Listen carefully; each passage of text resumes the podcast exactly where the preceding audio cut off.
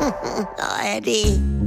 Frühstück bei Stefanie. Es ist ja, wie es ist. Und das sind ihre Gäste. Herr Ahlers. Ja, das tut ja nichts zu sagen. Udo Ja, das kann's haben. und Opa Gerke. Steffi, machst mir Mettbrötchen? Nee, muss ich jetzt schmieren. Milch und Zucker nimmt ihr selber, ne? Udo, was hast du denn an deine Nase gemacht? Ja, hör auf da. Ich stehe gestern im Bett und stutz mir mit der Nagelschere die Nasenhaare. Oha. Und dann kommt meine Mutter rein und haut mir die Tür an. Oh, Arm und Sünde. zack.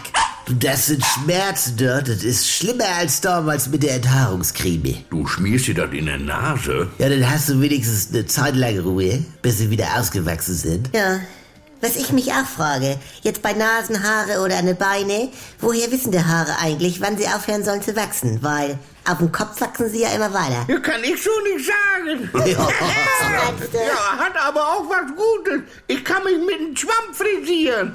Oh, süß, Franz. Nee, wirklich. Äh, also an meine Beinhaare ist ja immer genau nach 1 Zentimeter Schluss und dann weiß das Haar. Bis hier und nicht weiter. Ja, aber warum hören die bei einer bestimmten Länge auf? Weißt du das, Georg? Weil es sonst nicht aussieht. Ich hab Georg gefragt. Ja, ich meine, da ist in den Zellen so eine Stoppfunktion. Ne? Ich meine, du wirst ja auch nicht immer größer. Die Ohren wachsen aber weiter. Unbegrenzt. Franz, Oder? Ja, das kommt, weil im Alter das Schädelfett in die Ohrläppchen läuft. Dann hängt das beide runter.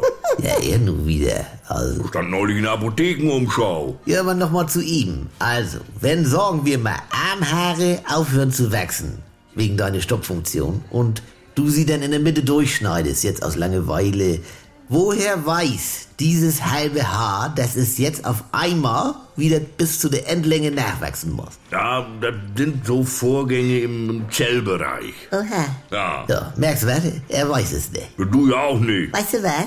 Meine Schwester hat ja sogar Haare auf den Zähnen, ne? Ja. Also nur mal so, es fiel mir gerade so ein, ne? Also, ein bisschen Humor habe ich ja auch. Ja, da bleibt die unbenommen. Was macht denn der Rätsel, Franz? Ich brauche noch Masse zum Kauen mit acht Buchstaben vorne K-A-U. Also, Kaumasse Franz. Ich werde auch älter, du.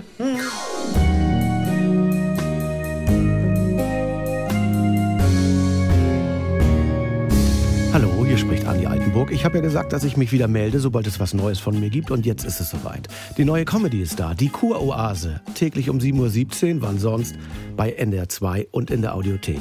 Alle immer nicht ganz dicht.